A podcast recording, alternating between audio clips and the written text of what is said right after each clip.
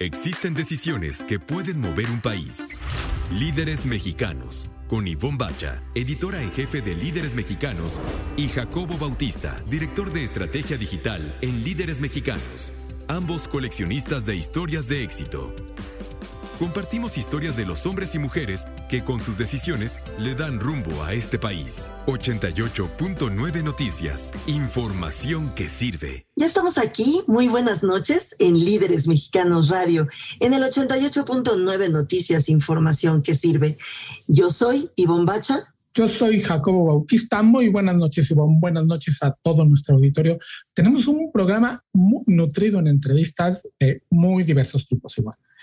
Sí, bien nutridito, bien llenito y entonces ustedes se la van a pasar súper bien. Vamos a empezar, eh, vamos a empezar a decirles, porque en realidad no es la primera entrevista que van ustedes a escuchar, pero vamos a empezarles a decir porque es padrísima la historia de Maripina Menéndez. Ella está al frente de una fundación que se llama Save the Children. Save the Children es una fundación mundial, es una asociación civil mundial eh, que tiene una historia preciosa que ya nos estará contando Maripina Menéndez, que además ella es una extraordinaria mujer. Vamos a ver también a Mari Carmen Herrerías, quien es la COO y fundadora de Casai, que es una startup que se dedica a la onda de la hospitalidad, pero no nada más es la app, sino es muchas cosas más que ya nos platicará ella. Sí, bien divertido. Luego vamos a platicar, o no vamos a platicar, lo vamos a escuchar con mucha atención, a nuestro experto en meta liderazgo, a Roberto Mourey. Y vamos a tener también a Fernando Ruiz Galindo, quien es el líder de Avaya en México. Y bueno, finalmente ya saben, eh, eh, cuando terminamos un poquito antes de terminar este programa, eh, les recomendaremos algo que ver, algo que leer, algo que haga de esta vida ya, muchos de ustedes ya están en una vida híbrida, ya habrán regresado a la oficina o a la oficina algunos días y otros en la casita o todavía en la casita, en fin, como sea que sean sus vidas, el chiste es pasarla lo mejor posible, Jacobo. Así es, y vamos a pues a recomendarles algo que leer, que beber, y, este, y, para, como dices, para llevárnoslas tranquilo y además desconectarnos, que eso es súper importante. Súper, súper importante. Pero por lo pronto, vamos a lo primerito. Líderes mexicanos. Un espacio para compartir y coleccionar historias de éxito. 88.9 Noticias. Información que sirve. Y sí, en efecto, mi querido Jacobo Bautista, ya tenemos aquí en nuestra sala de Zoom muy sentadita a Mari Carmen Herrerías. Mari Carmen Herrerías es CEO, o no, COO, o sea, Operative Officer, y cofundadora de una empresa que se llama, de una empresa digital que se llama Casai. Muchas gracias, Mari Carmen, por estar aquí con nosotros. Te lo agradecemos muchísimo. No, muchísimas gracias por la invitación. Eh, Mari Carmen, entiendo que es una plataforma digital, entiendo que eh, nos ayuda y le ayuda también a la industria de la hospitalidad, nos ayuda a reservarnos, eh, todo eso lo entiendo, pero no entiendo muy bien a dónde voy a llegar, por ejemplo, este, y, y, y, qué, eso es, ahí es donde me pierdo. ¿Me puedes ayudar, por favor, a entender qué es Casai? Sí, con muchísimo gusto. Justo en Casai lo que tratamos de evitar y lo que sucede muchas veces en otras plataformas digitales es que es un tercero, ¿no? Es, una persona conectando, bueno, es una plataforma conectando a un consumidor con alguien que, es un prestador de servicios. Nosotros en Casai lo que, lo que hacemos es que justamente el prestador de servicios en prácticamente todas las ocasiones somos nosotros. Nosotros somos quien operamos las unidades y quienes ofrecemos este servicio de alojamiento.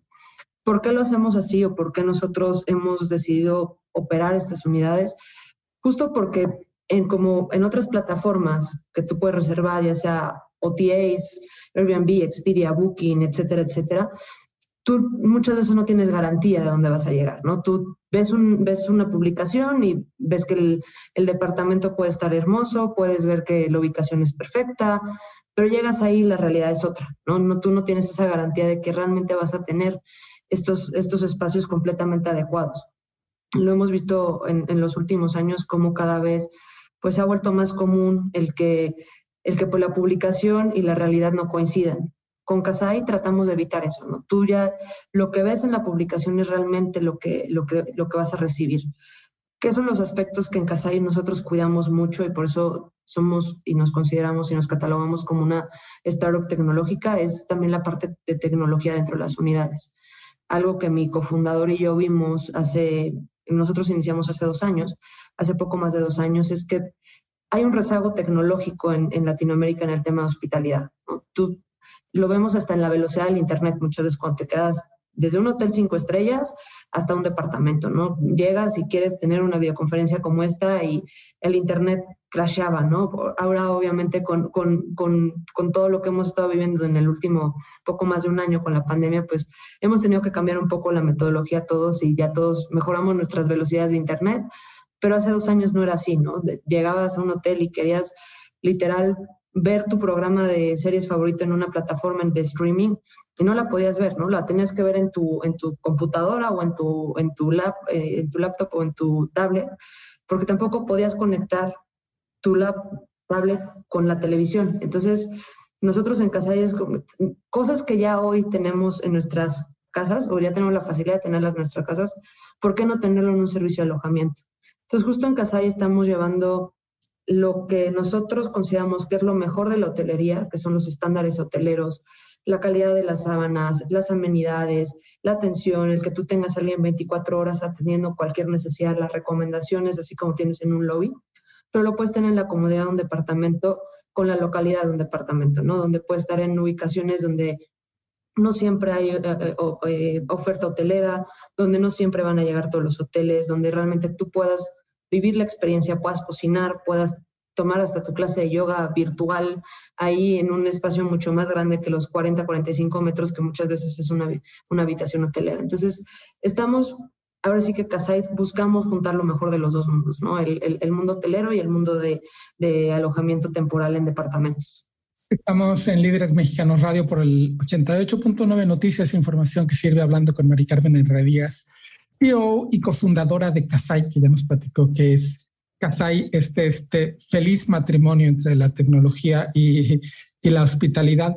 Cuéntanos, yo quiero escuchar un poquito más de dónde están sus este, propiedades, con qué podemos encontrar, porque leo que se dedican, que tu público objetivo son los nómadas digitales. Pero al final, cuando queremos una cama cómoda, que la agüita salga caliente, lo digital, que sí es importantísimo el primer paso, porque muchas veces nos hemos quedado en no puedo reservar y ya me perdieron.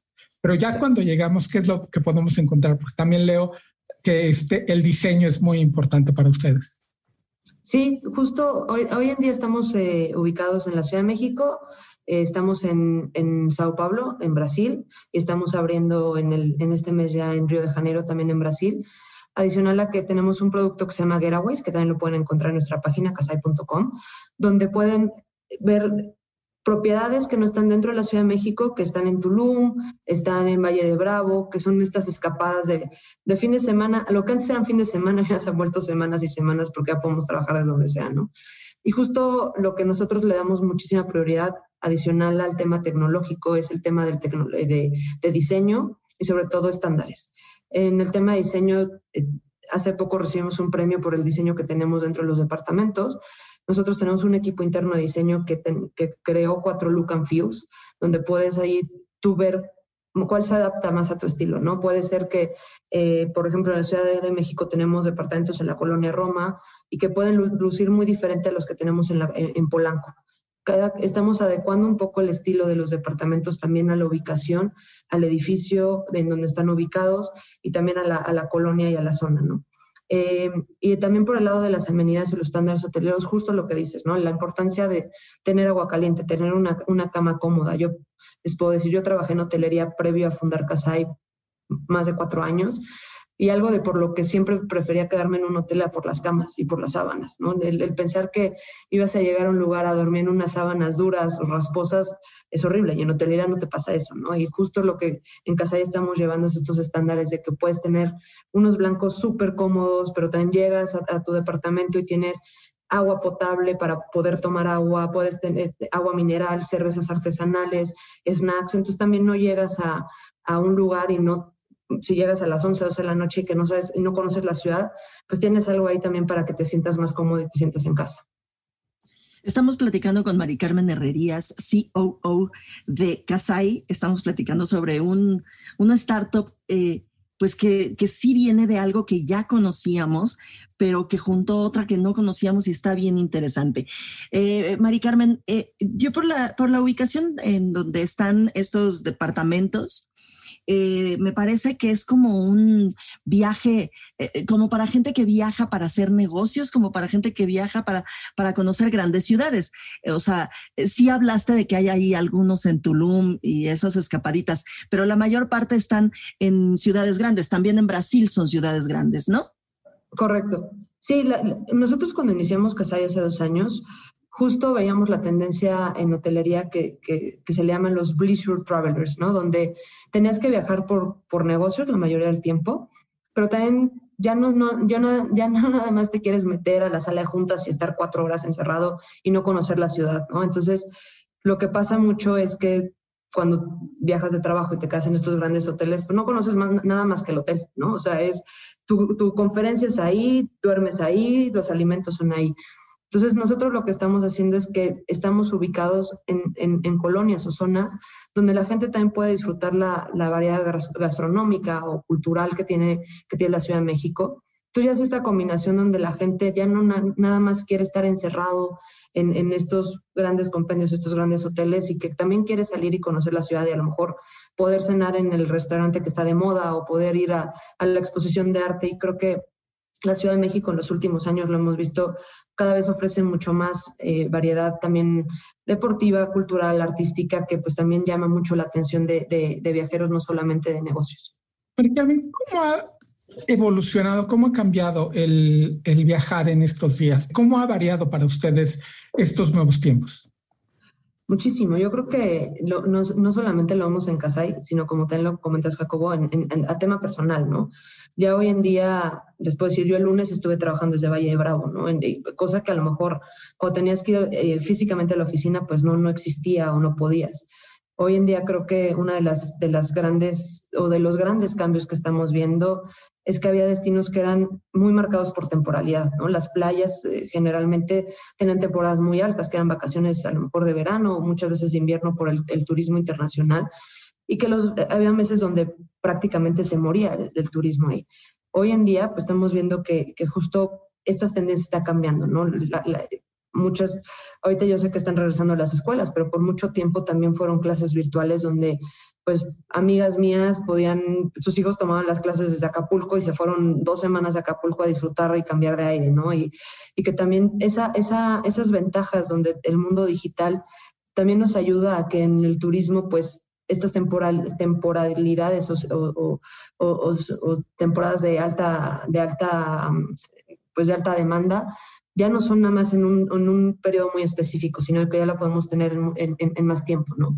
Adicional a eso, pues nosotros lo que estamos viendo justo es que, que las estancias duran más, ¿no? Estancias que normalmente eran de tres, cuatro días, eh, porque eran de fin de semana, pues ahora ya te vas una semana y, o te vas dos semanas, incluso pues hemos visto personas que se quedan con nosotros un mes, tres meses, porque, y extranjeros, ¿no? Que, que la verdad es que, siendo muy sinceros, por la Ciudad de México, para ellos, eh, pues es una, es una gran oportunidad, porque es una ciudad donde la renta muchas veces les, les sale una tercera parte de lo que, que en sus ciudades. Entonces vienen a la Ciudad de México, pueden trabajar desde aquí. Y para nosotros como un tema turístico, pues la derrama turística, por fin estamos viendo un regreso de, de este turismo internacional y pues obviamente un crecimiento del turismo, del turismo doméstico también. Estamos platicando con Mari Carmen Herrerías. Mari Carmen, a ver, para que nos quede claro a nosotros y a, por supuesto al auditorio, que es el más importante de todos, ¿qué es lo que tenemos que hacer? Nos metemos a casay.com y después, ¿qué hacemos? Por cierto, Casay es C-A-S-A y latina. Así que nos metemos ahí y luego, ¿qué pasa?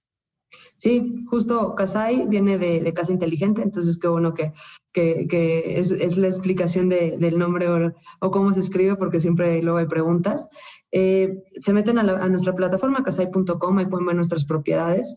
Una de las cosas que nosotros hemos hecho dentro de nuestra plataforma es que pueden utilizar diferentes filtros. Pueden filtrar si quieren una propiedad que a lo mejor tenga terraza o una propiedad que se encuentre cerca de alguna ubicación específica. Entonces, ya con eso también ustedes tienen un punto de referencia. Después de reservar con nosotros, la, eh, van a recibir su código a través de nuestra aplicación, que también está en tanto en Android como iOS, eh, con el nombre igual de Kasai.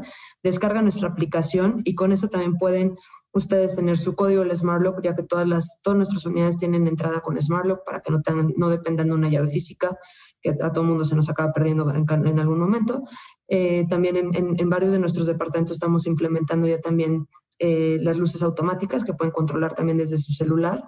Y lo más importante, o para mí una de las cosas más importantes, ahí tienen comunicación 24/7 con nuestro equipo de, de, atención a clientes por si tienen alguna eventualidad o necesitan una recomendación, ¿no? A lo mejor están en una zona que no conocen o que quieren conocer más, tenemos un equipo donde les puede ofrecer recomendaciones locales. Adicional, si se, inscriben a, nuestro programa de lealtad, también pueden acceder a nuestro Kasai Lounge, que es justamente, son nuestras oficinas, pero la, abrimos para huéspedes, donde también, pues ahí, desde ahí se pueden, pueden trabajar, hay personas que los van a estar atendiendo, eh, ofreciéndoles un café, agua, snacks, y también puede ser como un business center para, para, las personas que también necesiten un espacio más amplio de trabajo que las unidades en las que se, están hospedando. Mari Carmen Herrerías, cofundadora de Casay, mil, mil gracias por tu presencia aquí en Líderes Mexicanos Radio. Muchísimas gracias a ustedes. Líderes Mexicanos, un espacio para compartir y coleccionar historias de éxito. 88.9 Noticias, información que sirve. Estamos de regreso aquí en Líderes Mexicanos Radio en el 88.9 Noticias y tenemos ya sentadito en nuestra sala de Zoom a Fernando Ruiz Galindo. Fernando Ruiz Galindo es director general nada menos ni nada más que de Avaya México. Fernando, mil gracias por estar aquí, mil gracias por estos minutos que nos regalas a Líderes Mexicanos Radio. No, hombre, muchas gracias, muchas gracias a ti, muchas gracias a Jacobo y gracias este, también a los, a los que están escuchando este programa por, por este, tener este espacio para platicar un ratito. Fernando, eh, ahora que, que, estamos, me impresiona muchísimo, eh, fuera del aire eh, platicábamos esto de decir, hoy vine a la oficina, ¿no? Pues antes era, hoy no fui a la oficina, ¿no? y, por eso quisiera yo comenzar esta entrevista preguntándote cómo ha cambiado el negocio de Avaya en estos, pues prácticamente 18 meses que llevamos ya en nuestras casas. Sí, no, eh, ha cambiado muchísimo y es una pregunta muy interesante, ¿no? Porque se habla de la pandemia y se habla del tema de la gente se tuvo que ir a trabajar a, casa, etcétera, etcétera. Eh, durante el 2020 ese era el tema, ¿no? Y creo que podemos partir lo que ha sucedido en dos, ¿no?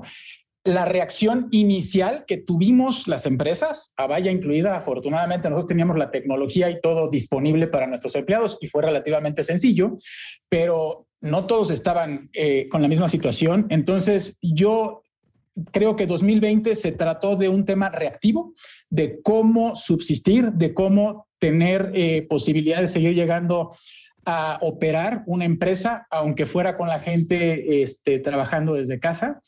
Y ahora estamos eh, entrando a la definición de lo que va a ser eh, la nueva empresa en México, la nueva manera de operar. ¿Y, ¿Y por qué lo parto en dos? Porque desde el punto de vista de las soluciones que nosotros hacemos de tecnología, eh, vimos estas dos cosas muy palpables, ¿no? La primera etapa, nosotros inclusive prestamos tecnología, prestamos este, soluciones a nuestros clientes de manera temporal porque nadie sabía cuánto iba a durar, cómo iba a ser eh, este periodo de tiempo y el tema era subsistir como se podía. Pero hoy que ya tenemos un poco un panorama claro de que las cosas no van a regresar a como era antes, eh, en la mayoría de los casos.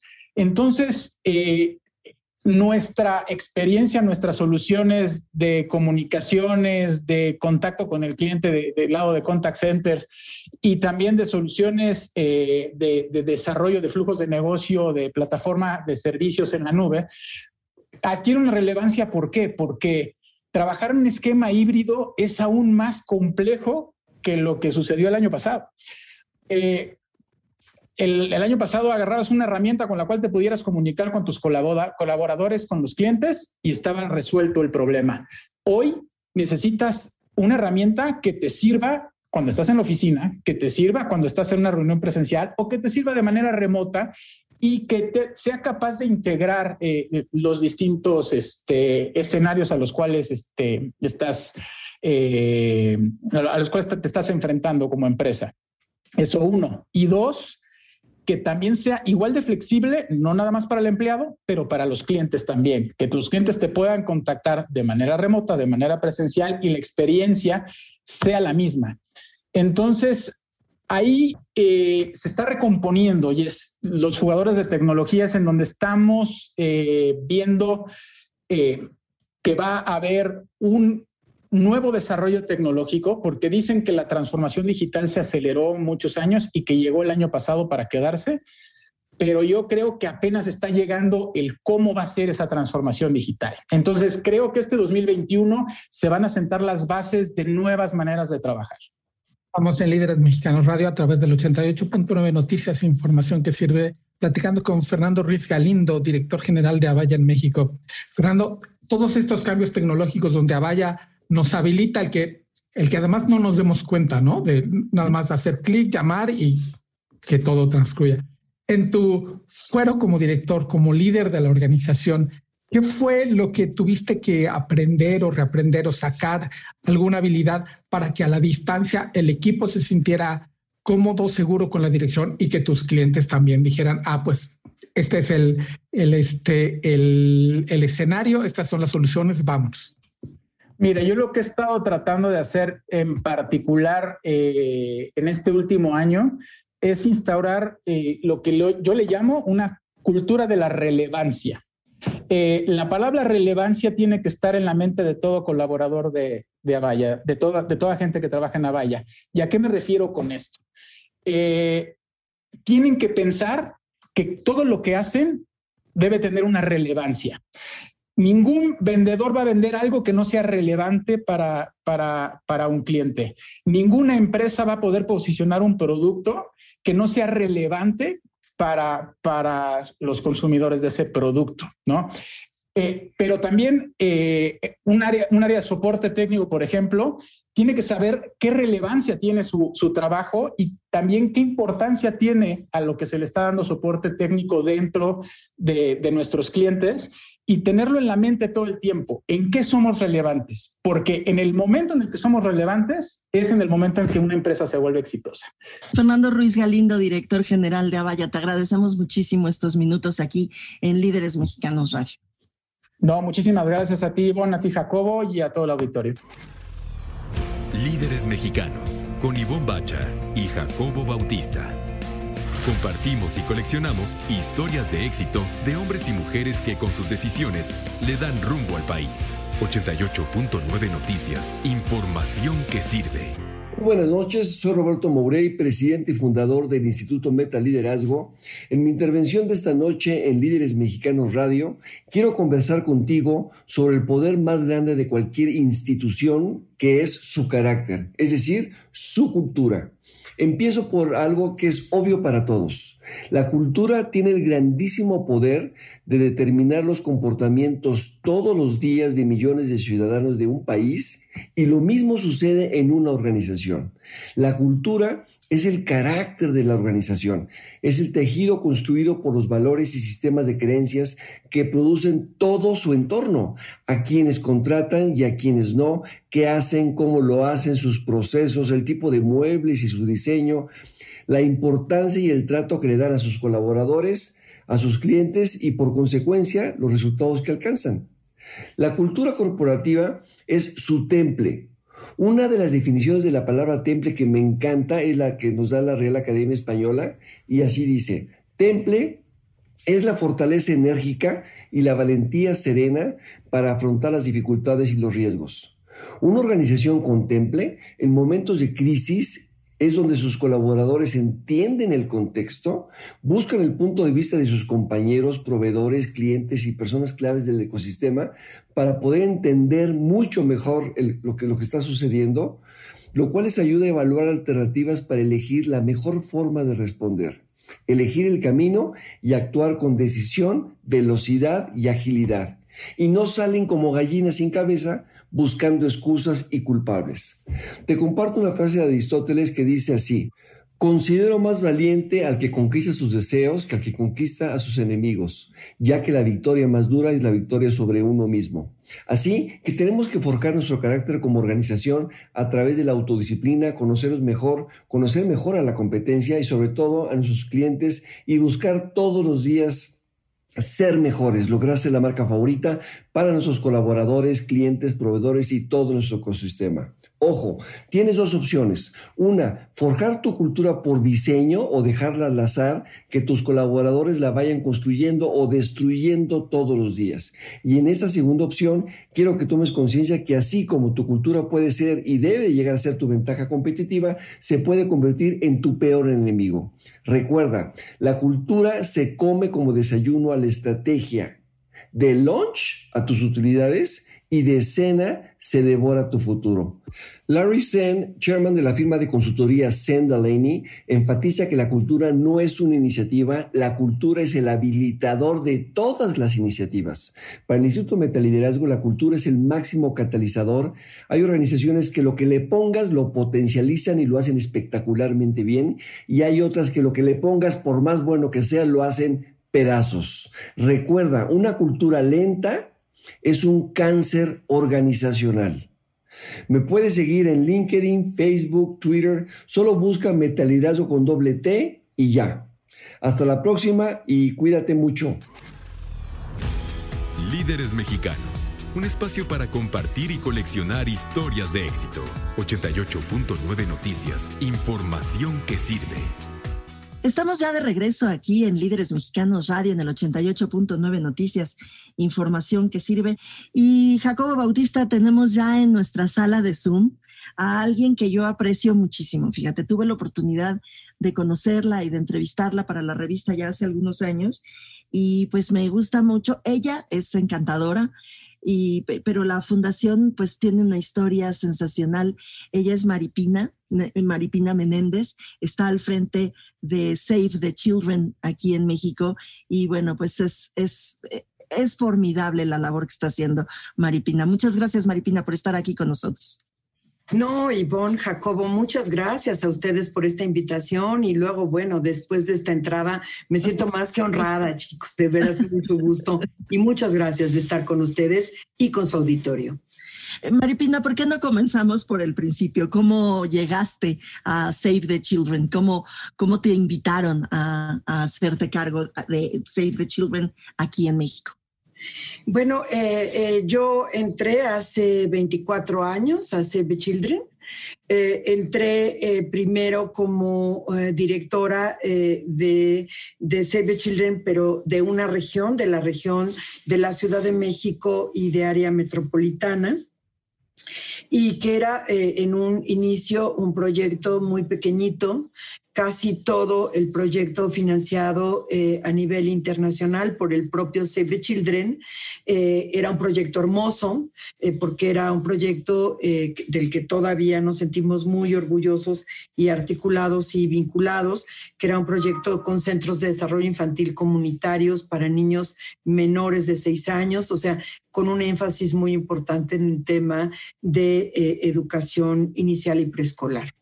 Eh, eh, estuve, digamos, tres años en esa labor. Eh, entré con, trabajando con nueve centros de desarrollo infantil eh, y eh, eh, digamos, cuando me toca pasar la estafeta a la directora entonces de la Ciudad de México y entrar a la Oficina Nacional de nueve centros, habíamos crecido ya a 76 centros y prácticamente habíamos revertido el tema del financiamiento internacional logrando que hubiera mucho más inversión en México para poder desarrollar el programa.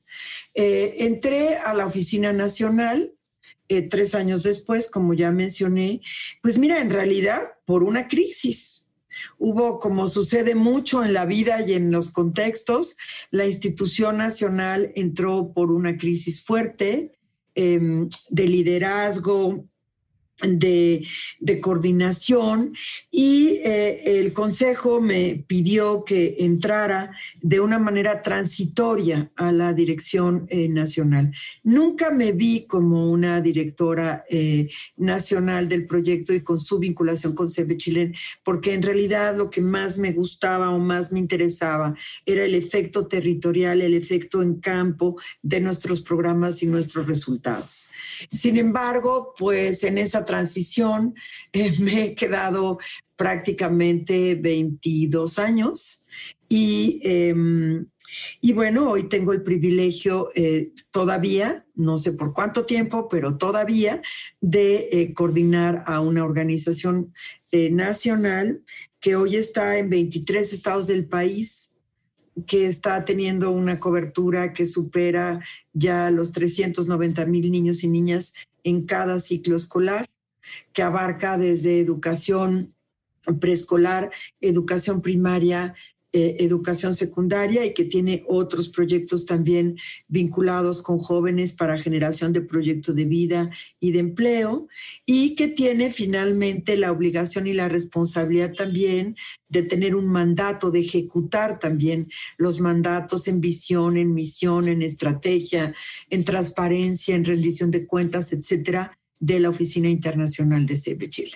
Estamos hablando con Maripina Menéndez, CEO de Save the Children en México, que como decía, entró a esta posición hace más de 20 años, tantito más de 20 años. ¿Cómo, cómo te sientes y cómo lo han hecho? Bueno, Jacobo, yo, yo me siento, bueno, primero en lo personal muy satisfecha. Creo que el camino que he tenido la oportunidad y que me han dado la oportunidad de tener en CB Children es, por supuesto, un camino profesional, eh, pero también es un camino espiritual. ¿Sabes, Jacobo? Es eh, asumir que una parte muy importante de nuestro trabajo tiene que ver con una misión y que puede ser la que te diga la organización sobre visión y misión, que se cumplan sus derechos y que eh, eh, logremos que el mundo vea y trate a los niños y a las niñas de otra manera. Pero creo que fundamentalmente lo que a mí me ha permitido Save Children es encontrar en mí lo que desde yo creo que muy joven quería hacer y no sabía, que era de verdad encontrar un mecanismo de servicio a los demás. Ahora, es importante, Jacobo, lo que dices, porque yo no podría pensar que estamos logrando estos alcances si no fuera por un equipo, ¿sabes?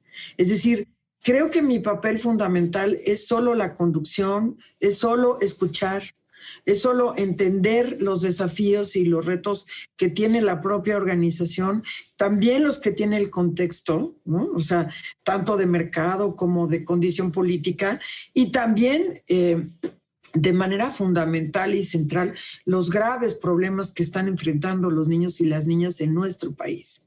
Entonces, yo te diría que, eh, pues, si tú me preguntas mi opinión, yo no puedo entender eh, mi trabajo si no es a partir de un equipo profesional, técnico y con una alta capacidad y una gran resiliencia, Jacob. Todos los días ese equipo se sienta y al terminar una jornada, puede sentir que lo único que tiene que hacer es llorar. A veces siente una gran satisfacción sobre su trabajo, pero lo que vemos todos los días es tan grave y tan difícil que pues eso me parece una cosa importantísima de un equipo de trabajo que se levanta de todas. Entonces yo te diría, ese es... Em, creo, mi, mi, principal satisfacción, ¿no? Encontrar personas con ese nivel de compromiso para acompañar la misión que he tenido oportunidad de descubrir en mi vida. Maripina eh, Menéndez, eh, ¿cuál es ahora que nos, que nos eh, enfrentamos a esta emergencia sanitaria, supongo que te has tú y tu equipo, todos de Save the Children, se han enfrentado a retos mucho más grandes, mucho más difíciles. Eh, a cuáles y cómo lo han ido sorteando. Un primer tema y todos los temas casi, eh, eh, Ivonne, que te voy a mencionar, están vigentes y se han agravado. Pero quizás uno de los primeros temas que nosotros atendimos en la emergencia fue el tema de seguridad alimentaria. Es decir, repartimos de verdad más de 400 mil despensas a familias vulnerables. Em, y, al mismo, y, mientras repartíamos las despensas, tratamos de articular mensajes con estas familias para que hubiera, eh, digamos, una conciencia en esta adversidad para mejorar sus condiciones de vida, fortaleciendo el tema socioemocional. Y bueno, hicimos esto, hoy seguimos, eh, digamos, para muchos sectores, para los sectores empresariales y para las personas, pareciera que la pandemia ya terminó y no terminó. Y la condición que encontramos a los niños y a las familias en las calles, y lo vemos en las calles simplemente en la Ciudad de México, es un incremento muy fuerte de población de adultos, de niños y de jóvenes que tienen hambre. Ese es un tema que enfrentamos. El segundo tiene que ver y tiene que ver mucho con el trabajo que nosotros hacemos, es el tema de la brecha educativa y el retraso educativo que eh, sin duda eh, va a representar este COVID eh, para, para los niños y las niñas mexicanos. Y siendo muy optimistas, nosotros hemos dicho que prácticamente este retraso equivale a la pérdida eh, de dos ciclos escolares. Y sabemos que en realidad va a ser más de tres ciclos escolares. ¿Qué hemos hecho ahí? Participamos con la CEP en Aprende en Casa, eh, planteamos eh, con ellos pues cuando menos varios, cinco, seis, que yo recuerde, cinco, entiendo, eh, particularmente eh, soportes y apoyo de currícula educativa que se pudiera digitalizar para lograr el acceso. Y hemos eh, fortalecido nuestro trabajo digital y de acceso con maestros para que estos puedan reforzarse independientemente de la SEP con el trabajo que tenemos en escuelas para reforzar el aporte educativo.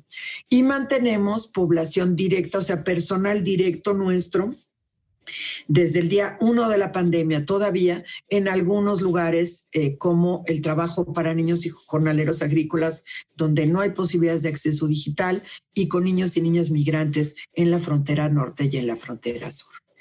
Y el tercer tema que quisiera mencionar, porque sé que todo es un tratado y había muchas cosas que mencionar, tiene que ver con el tema de la violencia y la situación socioemocional.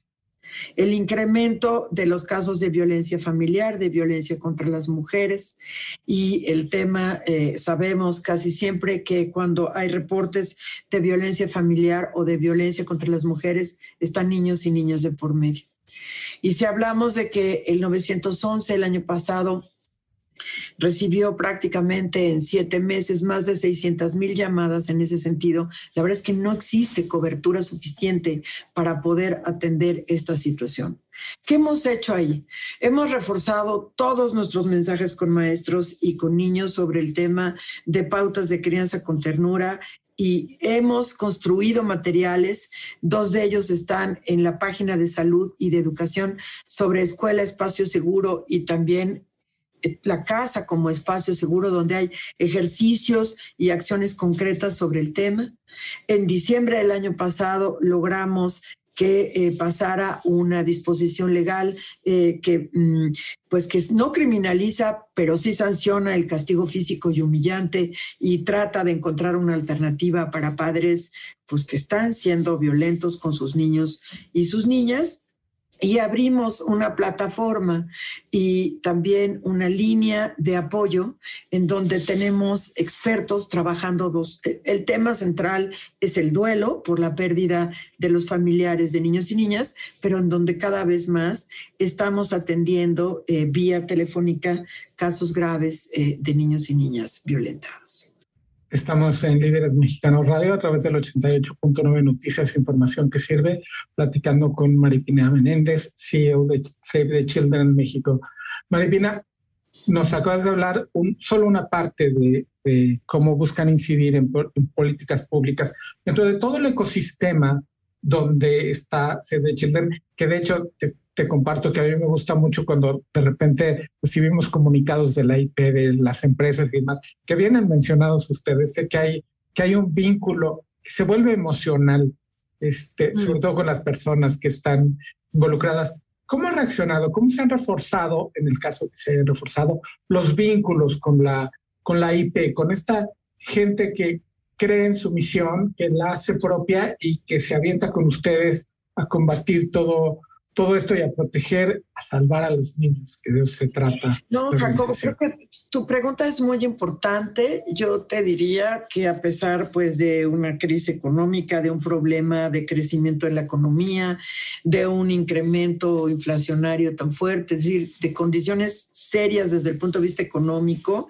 eh, nos sentimos muy orgullosos de decirte que somos quizás una de las organizaciones líderes en la relación y vinculación con empresas. Eh, prácticamente más eh, del 30% de nuestro presupuesto viene de empresas, empresas que como tú dices, Jacobo, creen en nosotros que financian proyectos, proyectos de salud, de nutrición, de educación, de protección. Y creo que a pesar incluso de la distancia digital que tuvimos que establecer a partir del COVID, sí hemos podido eh, lograr un vínculo importante y que prácticamente pienso yo que se refleja eh, fundamentalmente en que estamos logrando, a pesar de todos los retos y desafíos que tenemos resultados y que también eh, somos muy honestos como institución, ¿sabes? Cuando no estamos logrando todo lo que queremos, pero tenemos una explicación de por qué y tratamos de mejorar nuestros procesos para lograrlo. Eh, Maripina Menéndez, ¿cómo eh, las encontramos? ¿Cómo podemos ayudar?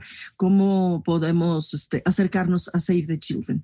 Bueno, está nuestra página web www.savechildren.mx. Está www.savechildren, eh, eh, ahí creo que lo estoy diciendo mal, pero es arroba creo que le estoy diciendo mal, pero es W. Déjenme, les digo, perdónenme, perdónenme, porque me lo debiera saber, pero no me lo sé. Córtenle a su grabación en eso. ¿Verdad? Es www.savechildren.mx, ¿es correcto? Ahí estamos. Y, em, y ahí tenemos toda la información de lo que estamos haciendo, de los programas que tenemos y también de los mecanismos de vinculación en voluntariado y también en, donación. Pues Maripina, te agradecemos muchísimo este espacio. Este, este espacio en tu agenda te lo agradecemos muchísimo. Mil gracias por estar aquí con nosotros en Líderes Mexicanos Radio. Muchas gracias, Ivonne. Muchas gracias, Jacobo. De veras, este, un honor estar con ustedes siempre y un privilegio. Muchas gracias. Nosotros vamos a hacer una pausa aquí en Líderes Mexicanos Radio en el 88.9 Noticias, información que sirve. Líderes Mexicanos, un espacio para compartir y coleccionar historias de éxito. 88.9 Noticias, información que sirve. Ya estamos de regreso aquí en Líderes Mexicanos Radio en el 88.9 Noticias, información que sirve. Oye, ¿y tú nos vas a recomendar algo que leer? Fíjate que no sé por qué, no me acuerdo por qué, pedí este libro de Juana Inés de esa que se llama Ping. Y resulta que es una novela que está muy bien envuelta. Es una crítica social a muchos niveles, envuelta en la vida de una protagonista que se llama Susana, que, este, que además se casó con el hijo más chico de una familia muy conservadora y ella es de una familia, digamos que su papá fue al Zócalo a celebrar la victoria de Andrés Manuel López Obrador. Así son las dos familias, este, la de la familia política y la familia nuclear de, de la protagonista y ella tuvo unos gemelos. Oye, pues es que esa es la historia de, de, Romeo y Julieta, además, o sea, finalmente, ¿no? Sí, eso, esa no es, es una de las críticas, porque te digo que está muy bien envuelta, porque está muy bien envuelta en la historia de una señora que tiene que dejar de trabajar porque tuvo gemelos y tenía una gran, gran carrera como analista política. Era, no las pone así en la ficción, como de estas personajes que siempre invitan a los a las mesas políticas en radio en televisión en todos lados. Y entonces en época electoral, no, bueno, estaba ocupadísima yendo de una estación de radio a la otra, nosotros lo hubiéramos entrevistado y hubiera salido en la revista. Y, o sea, sí, y esa vida la tuvo que dejar para ocuparse de los dos hijos. Y es toda la vida cómo le va cambiando, porque de repente ya el chat donde está la producción del radio, la agencia de relaciones públicas, su oficina, la oficina del político, la del candidato molestando, ya es el chat de mamás. Y no nada más es el grupo del kinder, sino es el grupo del fútbol. Y las relaciones que antes, ya sabes, era con el diputado que no te traga, con el otro analista que siempre te tira mala onda, ya es con la mamá, ya sabes, que está súper conservadora y se enoja porque sus niños llevan chamarras y no el uniforme del suéter, digo, el suéter del uniforme. Este, es, eh, en ese chisme está envuelto una crítica realmente a lo que le pasa a las mujeres cuando pasan esto y cómo la ven de fuera. Y otro, un montón de críticas, porque resulta que su mejor amiga que estudió sociología terminó siendo la que le ayuda con el aseo de la casa. Y es su compañera y es su amiga. Y entonces el, el hijo, además de la muchacha que le ayudaba a, a los papás, también se vuelve amiga de la familia y tienen estos de, ¿y por qué no va a la misma escuela? ¿Y por qué no vive aquí? ¿Y por qué vive con su tía? Y hay una, o sea, la contradicción de, de, las clases medias de repente, que el papá va a apoyar, ya sabes esto que acabo de contar, la victoria de Andrés Manuel, y ella está angustiadísima porque hay muchísima gente, pero claro, el señor pues estuvo en el Hotel de México, ahí en la sombrita, hasta arriba en el balcón. Está muy buenísima, muy, muy buena y muy entretenida. Este, esta novela de Juana Inés, este, se la recomiendo, Editorial Océano. Juana Inés, Juana Inés de esa. Que fíjate que me llama la atención que, que, hayas recomendado un libro así, porque yo ubico a Juana Inés con novelas de, eh, eh, para adolescentes y lo hace muy bien.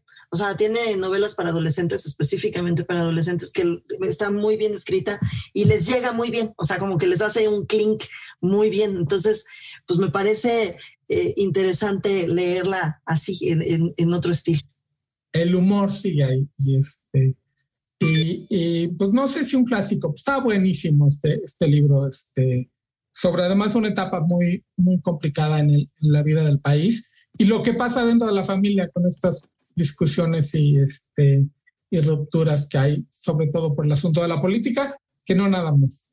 Y este, Ivonne, tú nos vas a recomendar además, ese sí un clásico. Yo, yo digo que ese ya es un clásico. Sí, ya, ya, yo creo que yo, yo, yo opino igual que tú, independientemente de que yo soy súper fan, nada que ver con lo que tú recomendaste, pero yo les voy a recomendar a nuestro auditorio, eh, eh, Jacobo, que le den una revisitada a la serie Dexter.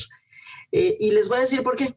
En, en, noviembre se estrena la nueva última temporada de Dexter, porque pues aquellos que, que fuimos o que somos aún fans de esa serie, de este asesino serial que más bien eh, sí es un asesino serial, pero más bien es un, eh, eh, pues uno de estos personajes que salen a matar malos, ¿no?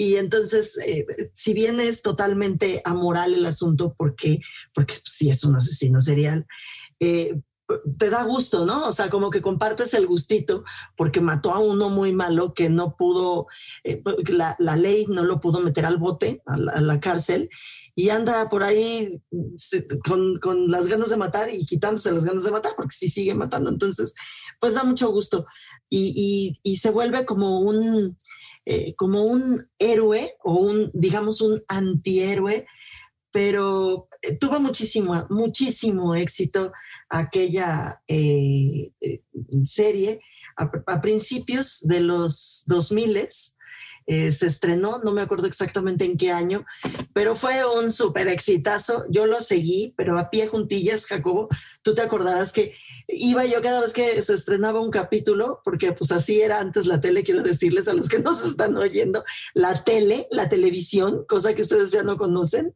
eh, pues tenía unos horarios, ¿no? Establecidos y entonces pues establecían, dime, dime, dime que te o Sea, eh, es que mi, mi, duda es que Dexter era, era de, la, de la televisión abierta una de las grandes cadenas norteamericanas, creo.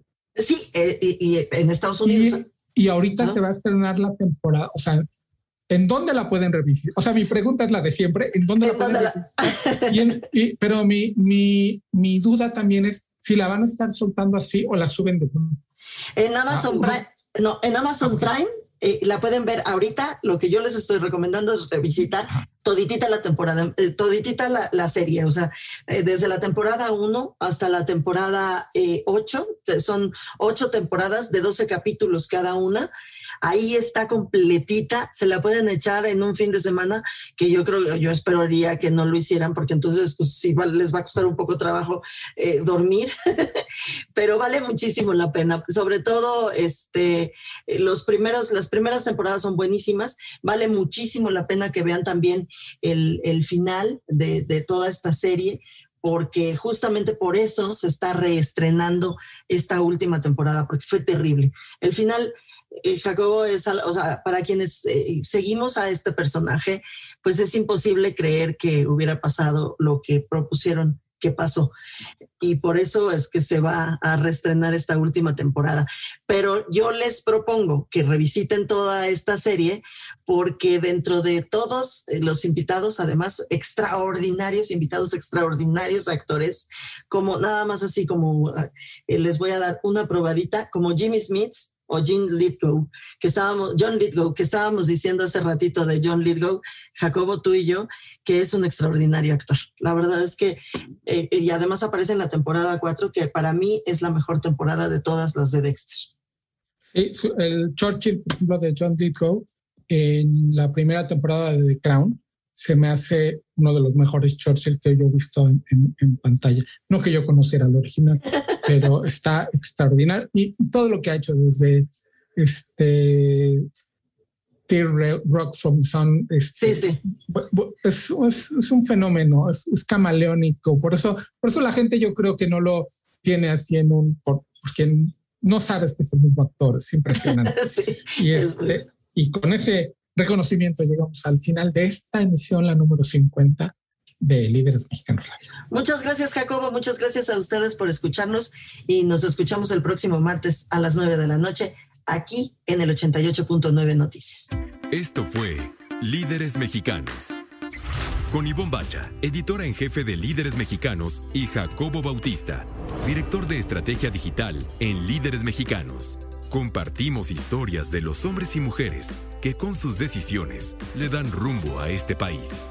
88.9 Noticias, información que sirve.